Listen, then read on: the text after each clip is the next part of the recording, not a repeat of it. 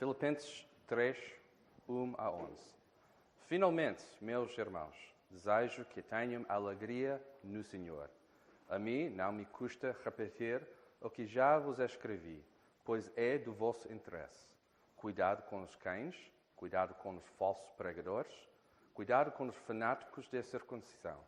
Nós, e não eles, é que recebemos a verdadeira circuncisão, porque estamos ao serviço de Deus pelo seu Espírito e nos sentimos orgulhosos de pertencer a, a Cristo Jesus, em vez de pormos a nossa confiança no que é apenas humano.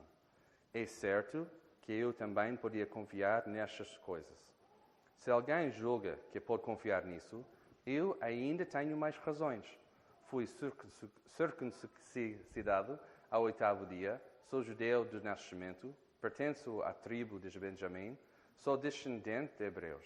No que diz respeito à prática da lei, eu era fariseu e tal fanático que perseguia a igreja. Quanto ao cumprimento daquilo que manda a lei, ninguém me podia repreender em nada. Mas todas estas coisas que eu julgava proveitosas, considero-as considero agora como prejudiciais para a casa de Cristo.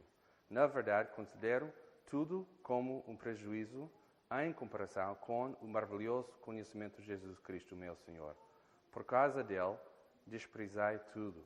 Para ganhar Cristo e estar bem unido a Ele, considero tudo isso como lixo. Se vivo em comunhão com Deus, não é com base da minha própria justiça, que vem da lei, mas sim com que vem da fé em Cristo, a justiça que vem de Deus com base da fé. O que eu desejo é conhecer Cristo e experimentar o poder da sua ressurreição, tomar parte dos seus sofrimentos, chegando a ser como Ele, na morte, com a esperança de alcançar a ressurreição dentro dos mortos. Toda pessoa é como a relva e toda a sua glória é como a flor da relva. Seque-se a relva e cai a sua flor, mas a palavra do Senhor permanece para sempre. Antes, antes de orar, eu, eu sempre uh, gosto de começar com uma oração, antes de pregar. Uh, mas quero explicar uma coisa, e tem todo a ver com a minha oração, que eu faço antes de pregar. Uh, a minha filha, sempre eu trabalho dela em casa para corrigir os meus irmãos. Okay? é uma obrigação de ser filha do pastor e, e ainda mais filha de um pastor americano uh, para corrigir uh, os sermões em português. E ela perguntou-me ontem, quando estava a corrigir o sermão de hoje, ela disse, pai, por que sempre tens este texto depois do texto? Que não liga com o texto, não faz nenhum sentido pôr este texto uh, atrás do texto da manhã. Eu disse, ok, provavelmente eu tenho de explicar isso, porque não faz muito sentido. Depois, eu, eu, eu sempre uh, gosto de dizer Toda pessoa é como a relva e toda a sua glória é como a flor da relva. Porque eu adiciono, adiciono este texto. Bem, é, bem, é bem simples. Uh, este texto vem de 1 Pedro, também vem do Velho Testamento, e este texto é uma lembrança para mim para pregar só a palavra do Senhor, não as minhas palavras. Por isso, sempre tenho esta parte depois de ler a palavra, porque não sei se vocês sabem, os pastores sabem isso uh, e um peso grande pregar. Pregar a palavra de Deus. Porque cada vez que pregamos a palavra de Deus, não queremos promover as nossas palavras, as nossas ideias, mas queremos pregar fielmente a palavra de Deus. Por isso, sempre tenho esta lembrança aqui para encorajar-me, para pregar o Evangelho a mim próprio, para dizer: quero pregar o Evangelho a palavra de Deus, porque a palavra de Deus permanece para sempre. Se eu pregar as minhas palavras, desaparece em poucos minutos. Mas é a palavra de Deus que eu quero pregar todos os domingos. E este é o desejo de todos os pastores desta igreja. Por isso, sim, não faz muito sentido, mas agora faz mais sentido, ok? Boa. Vamos orar antes de começar. Pai, obrigado por este dia e por mais uma oportunidade de abrir a tua palavra.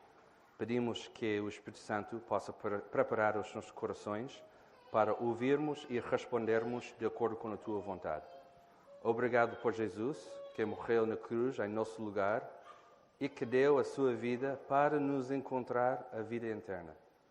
Ajuda-me, ó Pai, a pregar apenas a tua palavra e peço a presença do Espírito Santo para me corrigir se as minhas palavras não estiverem completamente alinhadas com a tua vontade para a nossa igreja. Em nome de Jesus. Amém. Ok. Uma coisa. Eu não faço isso muitas vezes. Ficar muito longe de púlpito. Mas é necessário, porque esqueci-me uma coisa importante. Ok. Boa.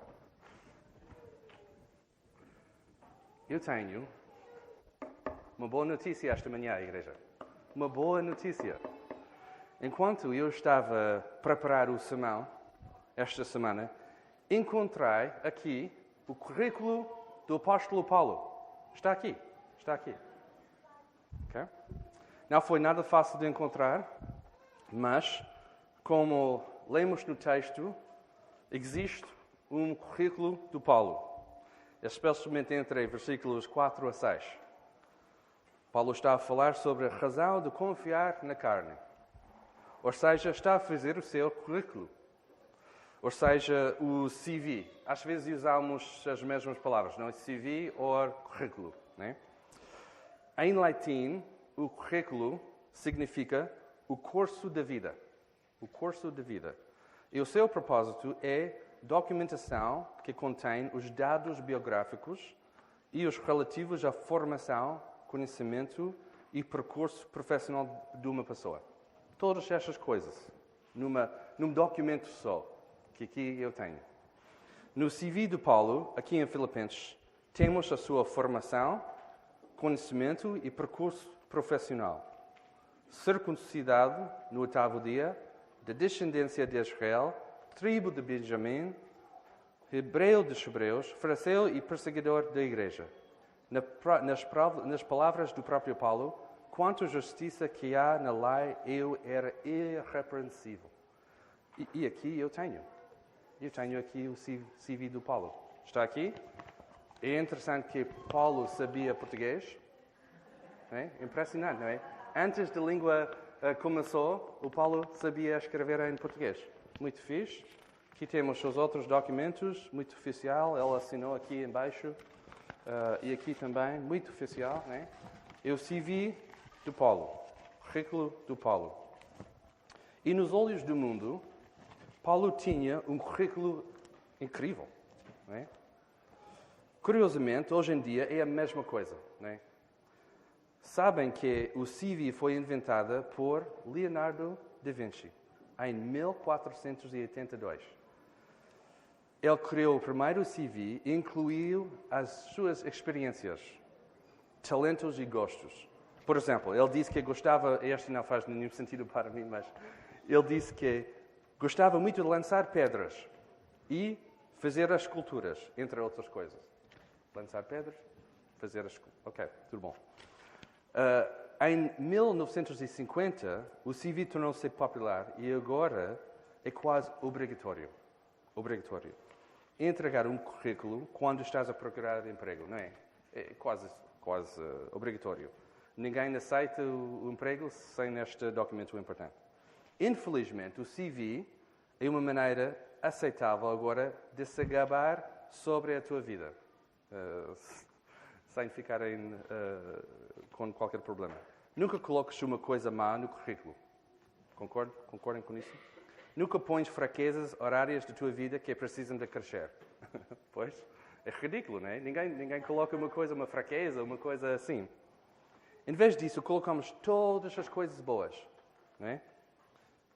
Como se faz perfeita a nossa personalidade e a experiência. Esta é a nossa tendência. Agora, não me entendem mal.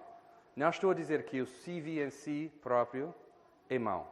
Não estou a pedir ninguém para mudar qualquer coisa ou sentir mal sobre o, o seu CV, ok? Não é para mudar e depois uh, o próximo emprego, lei e depois, uau, todas as fraquezas da pessoa, ok? Não, não, não estou a pedir isso. Mas aqui no texto, o apóstolo Paulo está a fazer uma coisa importantíssima. Okay?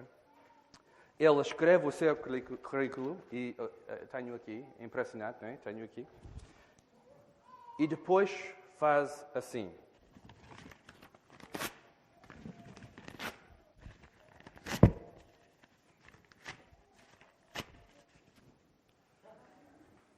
Porquê? Não vale nada. Não vale nada. Considere todas as coisas como perda. Considere todas estas coisas como lixo, ele diz. Porquê? Há uma razão só para considerar tudo neste mundo como lixo e a razão é Jesus Cristo. E a razão é Jesus Cristo. Esta é a mensagem que Paulo está aqui a enfatizar. Mas provavelmente estás aí perguntando: este sermão vai ser muito curto. Porque sabemos isso. O pastor Marcos já fez um bom resumo e agora vamos terminar em oração. Boa. O, o sermão mais curto de sempre na Igreja da Lapa. E sim, seria muito bom terminar aqui em oração, mas temos um grande problema. Temos um grande problema. Sabemos estas coisas de cor. Sabemos estas coisas. Sabemos que a resposta é Jesus. Sabemos que o currículo da carne, como Paulo está a dizer, não é nada comparado com Cristo, a Cristo. Tudo é lixo em comparação. Por isso, então, qual é o nosso problema? Ainda estamos a acumular boas coisas no nosso currículo. Ainda temos uma mão bem agarrada no nosso currículo, com medo de rasgar o nosso currículo e para sempre deixar no lixo. Ainda temos espaço no nosso coração para estas coisas. Ainda encontramos prazer nas coisas que fazemos ou refazemos, a nossa reputação ou boa imagem. Ainda confiamos em nós próprios. Ainda confiamos na carne. E por isso temos de perguntar qual é a ligação entre a afirmação de Paulo a dizer que nada compara com Cristo e a nossa capacidade de praticamente fazer isto na nossa vida. Ou seja, qual é a ligação entre conhecimento e obediência? Tenho quase certeza que este ponto é mais importante para nós, para a nossa igreja. Temos uma val entre o nosso conhecimento e a nossa obediência, dia após dia. Mas antes de falar sobre esta ligação, quero voltar ao versículo 1 podem acompanhar-me nas vossas Bíblias. No versículo 1, parece que Paulo não está a responder a todas as perguntas dos filipenses. É interessante porque nós não temos letras uh, do, outro lado, só temos as cartas de Paulo, mas com certeza eles trocaram mensagem, letras, cartas. Né? E por isso não temos a resposta ou nem as perguntas, mas parece que ele está a dizer, em relação às outras coisas, tenha-me alegria. Or, nas nossas traduções, finalmente tenham alegria. Não sabemos que fossem perguntas da igreja ou se Paulo quisesse fechar agora a carta, apesar de ter mais dois capítulos. Uh, mas a resposta de Paulo aqui é importante. E é impossível, e muitas vezes não muito sábio, responder linha a linha às perguntas, mas aqui Paulo está a dizer: Ok, ok, tudo bom. Quantas perguntas? Ora, para terminar aqui, Tenham alegria no Senhor. Tenham alegria no Senhor. Sabendo que o objetivo aqui não é ter uma resposta para cada pergunta ou continuar a escrever mais, mas exclusivamente, exclusivamente apontar para a alegria no Senhor. Talvez Paulo está a dizer: Olha, vou terminar aqui porque a alegria no Senhor tem a última palavra aqui, com estas coisas. Curiosamente, Paulo, terminando a carta, ainda tem mais dois capítulos, okay? muito ainda em frente de nós. E só uma parte. Este versículo de Paulo faz-me lembrar do nosso pastor Tiago Cavaco. Porque, tal como Paulo, ele gosta muito de dizer para terminar e depois prega mais 20 minutos ou 30. Não sei quantas vezes ele usa esta expressão, né? Para terminar, e eu sei que esta leva mais 20 minutos. Mas que saudades que nós temos do nosso pastor Tiago. E, para, e dizer, para terminar. Depois, em janeiro, vamos ouvir isso muitas mais vezes e vamos ter mais paciência, né?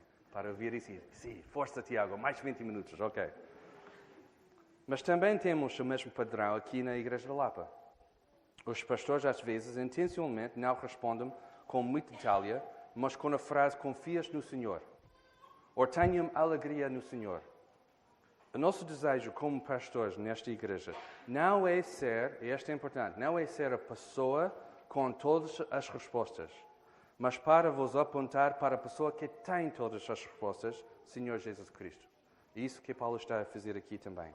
A nossa tendência é procurar respostas para o nosso coração inquieto, mas o que nós precisamos é muito melhor do que achamos que precisamos.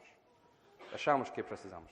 Achamos que precisamos respostas e por isso não descansamos até ouvirmos tudo, a última palavra. Mas curiosamente, a nossa alma ainda está descontente e cansada. O que nós precisamos, e está ligado com o que estava a dizer sobre o nosso grande problema, é precisamente o que Paulo está a recomendar aqui: a alegria no Senhor Jesus Cristo. Ainda tens o problema de concentrar mais nas tuas coisas, no teu cantinho, do que o próprio Deus? Tens a alegria no Senhor. Ainda colocas as tuas prioridades em cima de Deus na tua vida? Tens alegria no Senhor. Como o Piper diz, Deus é mais glorificado em nós quando, quanto mais satisfeitos nós estivermos nele. Ainda não identificaste com esta frase? Tenha alegria. Tenhas alegria no Senhor. Contentamento, satisfação no Senhor. E Ele vai ser glorificado na sua vida. Simples? Sim. Difícil? Claro, obviamente. Mas não tenhas medo. Também Paulo diz: Para mim não é difícil escrever-vos as mesmas coisas, e isso vos dá segurança, ainda em, em versículo 1. A tendência de Paulo é não é ficar muito tempo, muito tempo por volta das coisas secundárias, mas chegar rapidamente aos assuntos mais importantes. Paulo deixa uma palavra de encorajamento, tenha uma alegria no Senhor, mas ele quer rapidamente chegar ao ponto principal deste texto.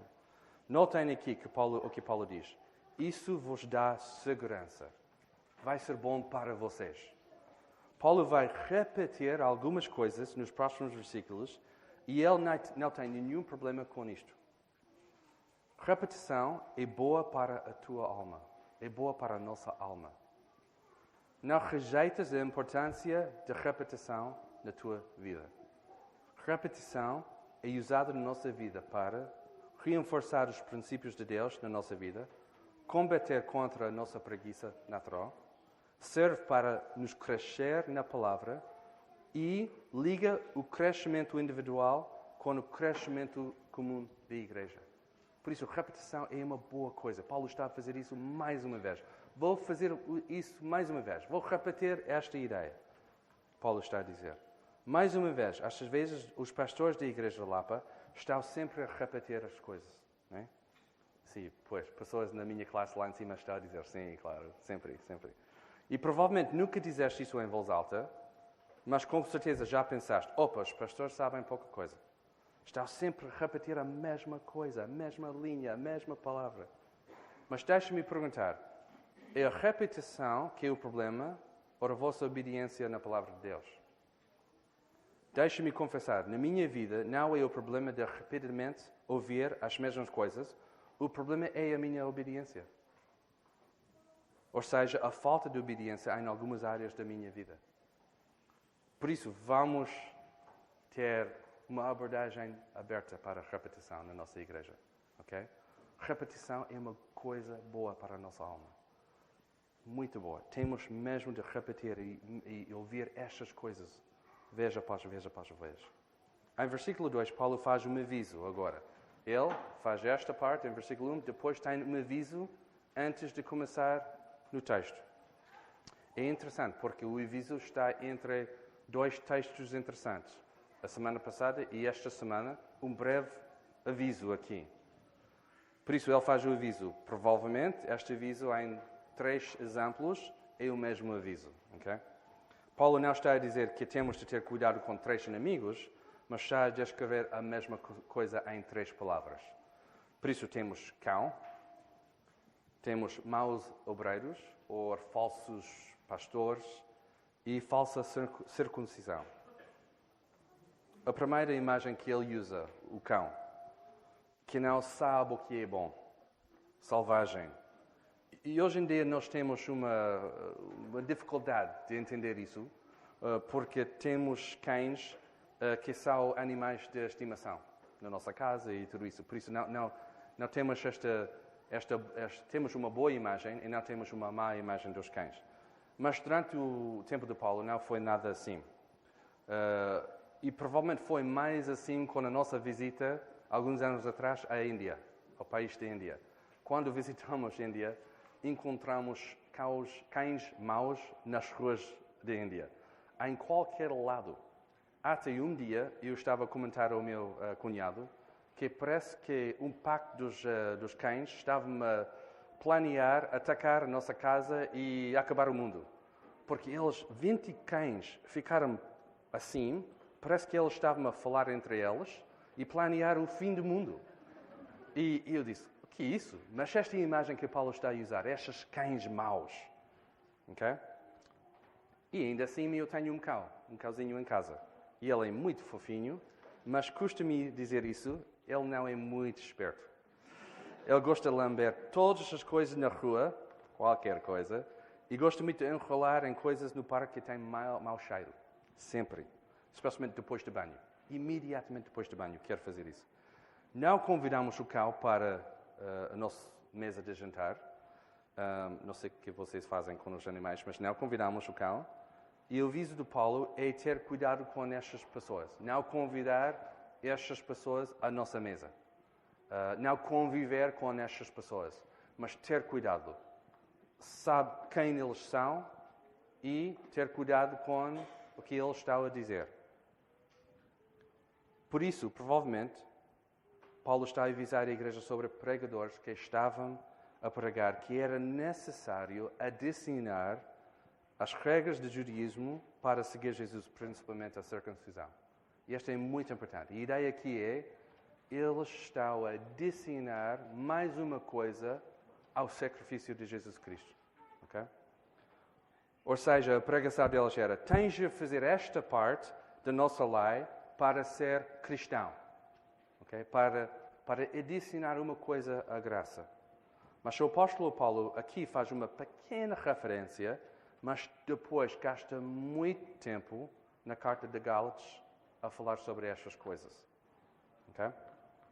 Maus obreiros, mais uma vez, intencionalmente está a adicionar coisas. Cristo, mais uma vez, uh, Cristo mais alguma coisa. Cristo mais isto, Cristo mais aquilo. E Paulo em Gálatas diz que seja maldito quem vos anunciar um evangelho diferente daquilo que vos anunciamos. E não sabemos se estas obreiras chegaram já à cidade de Filipos, ou se a sua influência naquela região estava a chegar, mas a igreja aqui tem este aviso de Paulo. Muito importante aqui. Para nós hoje em dia também. E depois a terceira é a falsa circuncisão. As obras da carne, ou seja, confiança na carne. Paulo está a dizer, a nossa confiança não vem da carne e estas práticas. E logo em versículos 9 a 11, ele vai explicar tudo isso. Vai explicar tudo isso. Por acaso, esta sermão vai ser mais curto esta manhã, porque temos muita coisa para fazer. E por isso, se a Jéssica e o pastor Felipe quiserem já começarem a preparar para o batismo, está tudo bem. Mas antes disso, vamos falar sobre o currículo de Paulo. Okay? Aqui Paulo está a fazer uma comparação entre o currículo do mundo e o currículo espiritual. E é interessante, porque naquele tempo o que Paulo estava a dizer era um currículo espiritual naquele tempo. Okay? Mas vamos comparar estas duas coisas a dizer um currículo do mundo e um currículo espiritual que nós sabemos agora sobre Deus. No lado humano, Paulo diz que tem mais aí para ganhar qualquer argumento. Hebreu dos Hebreus, fariseu que cumpriu a lei com zelo, e zelo para perseguir até a igreja. Mas tudo isso, um currículo impressionante, que não vale nada, nadinha, em comparação com uma só coisa. E qual é a coisa? Sim, é Jesus Cristo. Mas nota aqui o que Paulo usa para descrever esta comparação. Quem é Jesus Cristo? Ele diz: O maravilhoso conhecimento de Jesus Cristo, meu Senhor. Para ganhar Cristo e estar bem unidos a Ele. Ficar achado em Cristo baseado não por minha justiça, mas a justiça que vem de Deus pela fé. Uma justiça fora. Uma iniciativa de Deus fora de nós.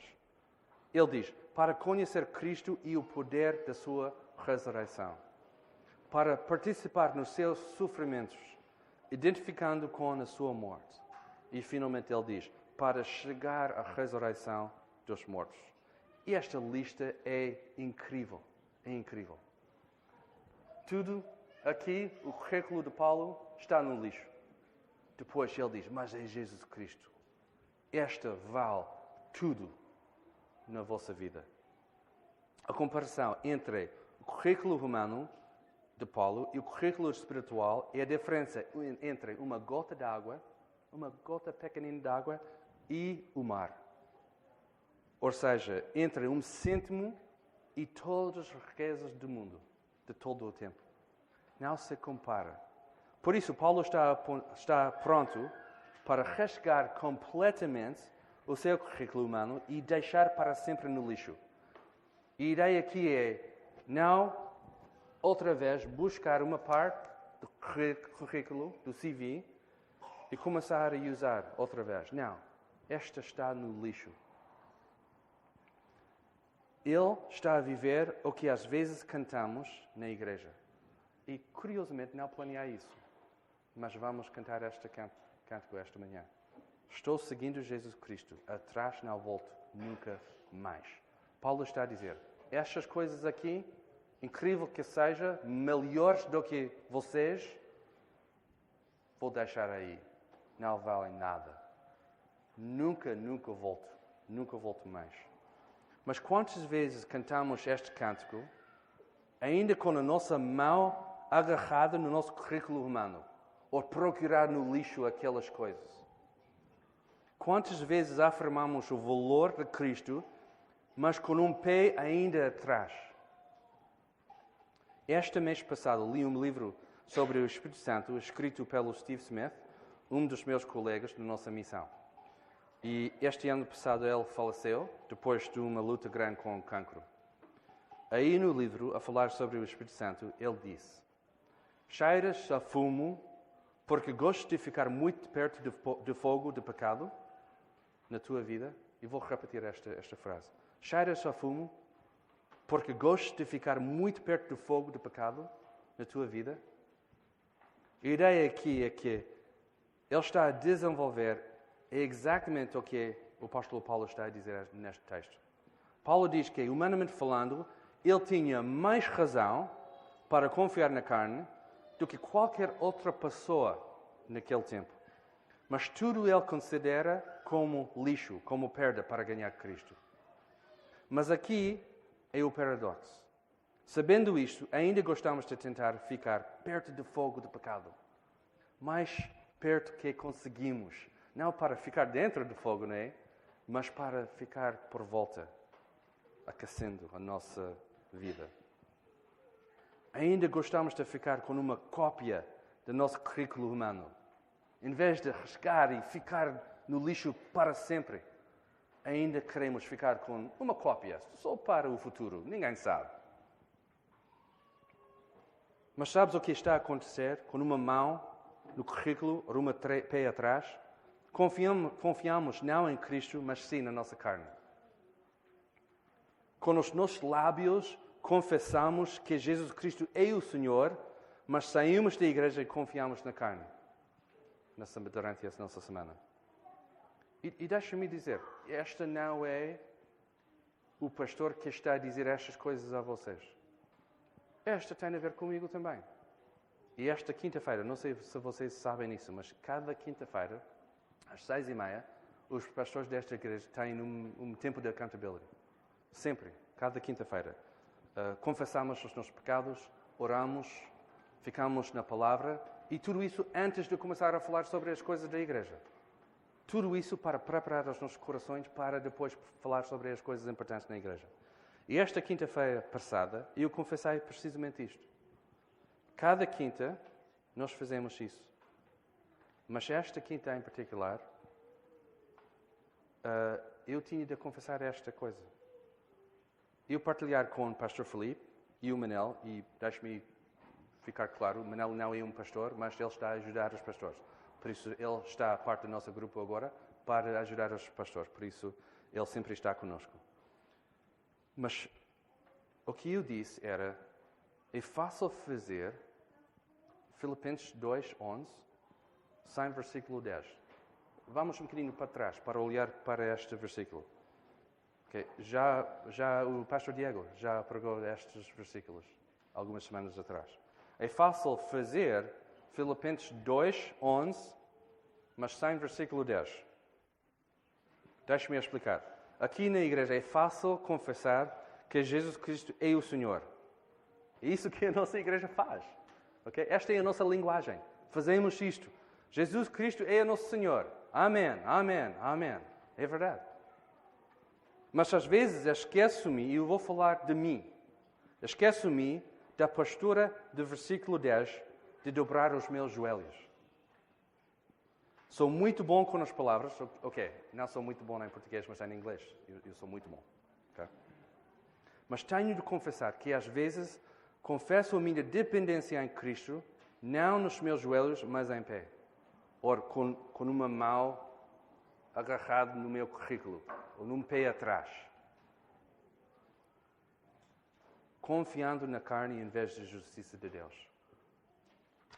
E para terminar, e, e este não vou levar mais 20 minutos, ok? Para mesmo terminar.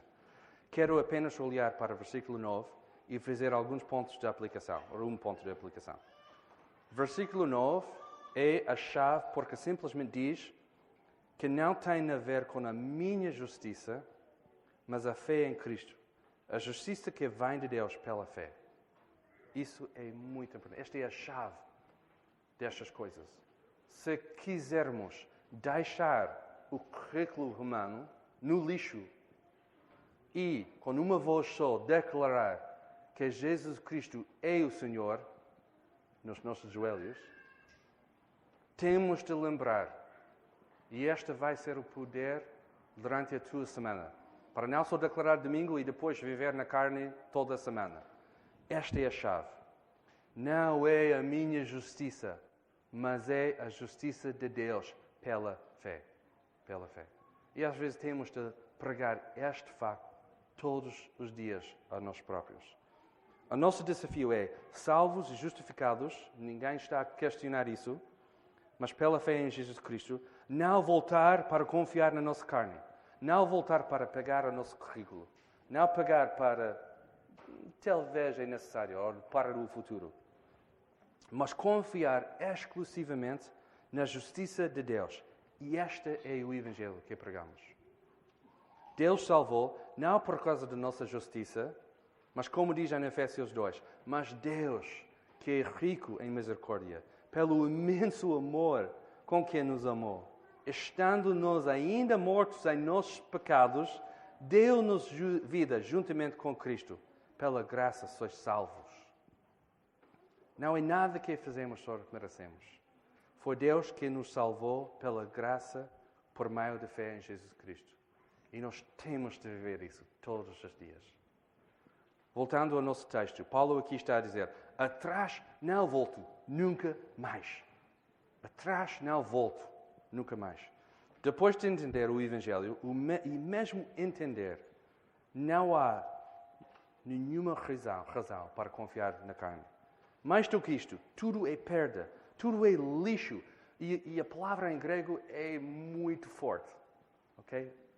É, é como. Um, não vou dizer aqui na igreja, porque esta semana passada eu disse fixe e as pessoas reagiram muito. Não, estou a brincar.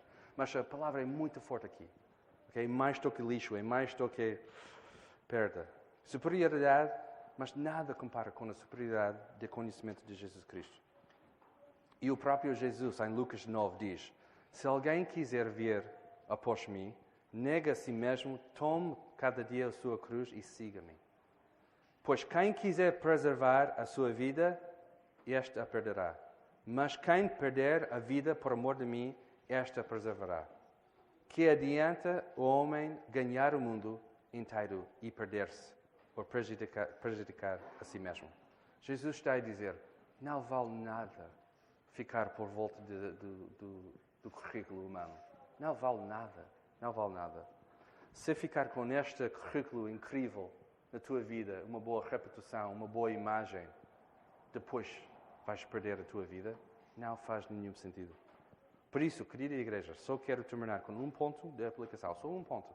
Faça de lembrar esta semana. Confia em Cristo. Confia em Cristo. Confia em Cristo. Não confias em ti, nem as boas coisas que tu faças ou as tuas capacidades, ou as coisas que tu fizeste no passado. Confiança na carne, incrível que seja a coisa, atrativo, qualquer coisa, não vale nada. Como Paulo fez, rasca o teu currículo e deixar uma vez por todos no lixo. E não voltes, não voltes. Confia em Cristo, na justiça de Deus. Hoje temos um batismo. E vai ser um bom exemplo desta passagem. Nas águas do batismo, celebramos o que Jesus fez por nós. Não com confiança em nós, mas apenas em Cristo e o seu sacrifício na cruz. Agora, com nova vida, não voltaremos para tentar preencher o nosso velho currículo. Mas, pela presença do Espírito Santo em nós, conhecemos Cristo e o poder da sua ressurreição, participando nos seus sofrimentos. E como Paulo diz em 2 Coríntios 4, neste ministério que temos, não nos desanimamos. A graça do Senhor Jesus Cristo esteja com o vosso espírito esta manhã.